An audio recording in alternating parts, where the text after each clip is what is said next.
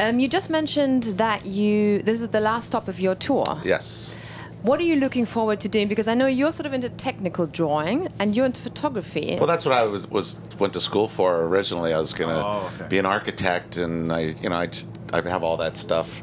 Uh, I'm the one like when it comes time to design the set or draw the stage stuff. So I'm get out my technical drawing equipment at home and put that all together. Yeah, I loved it. I love designing houses and all that stuff, and using your imagination, let it run wild, and design crazy things. you just mentioned that recording the new album or creating the new album was emotional and um, also frustrating. Partly. Frustrating Can you and just- describe exactly why? just it was a long time. It was about a year and a half process, and sometimes between Eric creating the music and me creating the lyric or the melodies, there was a lot of time that we were just either I was frustrated with him or you know he was frustrated with me, and it, it- you know it, it was probably the most difficult record we've ever done.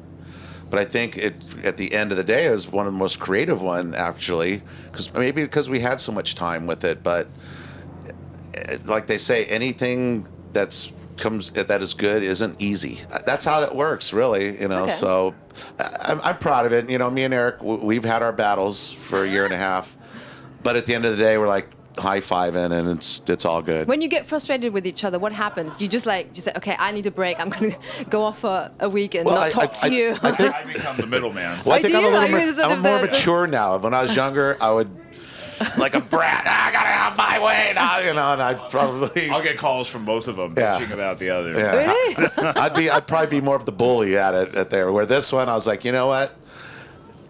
I'm I'm just gonna kind of not take that approach. It is what it is. It's gonna get done when it's done, and that's all I had to do. And and I but I had to also just stay focused what I was doing. Um, you, I mean, um, it is a sensitive subject, but you suffered from cancer, and what what I'm interested in though is that you got um, you went back to your roots and you sort of uh, got help or help by Uh, well, medicine men. Uh, yeah, I seen a few medicine men, but But and you said it was quite a crazy uh, I thing don't know if that we have happened. time to go through it, but I have some wild stories. Can you tell me a couple? Because I, I, I'm really intrigued by it, and I find it really interesting. Um. Okay. Well, it, it all started. I have I have a friend um, that we grew up in, in the Bay Area, and she moved to L.A. And uh, we seen her after a show once, and first thing she told me at the Rainbow one night, it's like, I had a dream that you and Charlie were sitting around a fire putting on war paint, about to go into a battle together. And I'm like, one ear out the other. And um, I found out I was ill and one day Charlie shows up at my house unannounced. And he shows up and we open the door and it's like we had a connection, like we knew each other already. Um, and I'm like, you must be Charlie, you know, just I just knew. And he came in and he said, I'm gonna, you know, do a healing ceremony on you. And uh, he laid me out on the living room floor and and said, close your eyes, I'm taking on a little journey. And he had his eagle's feather and he was chanting and playing the flute. And i literally was like on this spiritual journey flying through the, the air really and hearing nature and the wolves and the wind and and everything. And um, after he's done he said i'm to sit you down and i'm to talk with you. I'm to tell you some things that really you're not going to understand, but as time goes, things are going to happen and fall into place, and you're going to start understanding. But through this, the wind's going to be your spirit guide through this. And I'm like, again, out one air out there, like, okay. And it, that quick, he was gone. He left, and I didn't see him since. So weeks had passed, and um, I was having stomach issues. Um, and one night we had a barbecue and a party and it was I went to bed and it was really windy and I couldn't sleep and my stomach was bothering me. And um, I went downstairs um, in, in a guest room bathroom and outside the window was so windy there was a bunch of beer cans from the party. We're like in a whirlwind just making clinging noises clink clink clink clink clink. And I was in there and I was on the toilet and I released something out of my body and I had just had this overwhelming feeling that I just got rid of something, the sickness out of my body. And as that happened, the wind stopped and the cans hit the ground. and I was like, wow. And I just, I really had this belief that I didn't have cancer. I went and woke up my wife and said, guess what?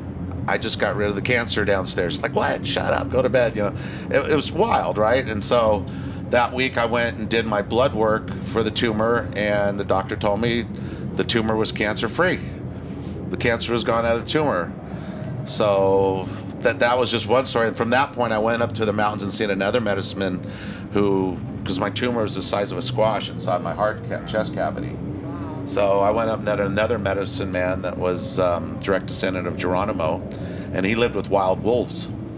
And to approach his house, you have to go through the pack of wolves, and if they show aggression, you got to turn around and get back in your car and leave. And my son was 14, and he came with me and did this, and he didn't want to walk through the wolves, so I walked through the wolves first to get to the house and got in and brought my son. I, I'd bring him in, and and I sat down, and he kind of taught me just grounding myself to the earth, focusing my energies on he getting on the tumor and, and shrinking the tumor.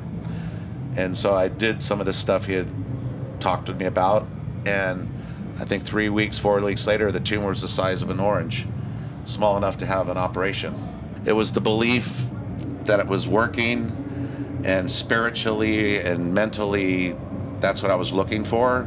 Something like because I was raised Catholic, but really never stepped into my native roots like that this hard till that time in my life I needed to. You know, Wow. so when after that we wrote a song Native Blood, which was really you know, from that what it, that did to me and spiritually with my roots of Native Americans and and here I am. Unbelievable story. Here I am. How spiritual are you? Um, it's complicated. It's compli- what does that mean? I think it's good to be open to spirituality, but you know, you shouldn't refuse uh, science. You know, I do mean, think there's a lot more than we realize, and I do think that people have lost the connection to their spiritual self.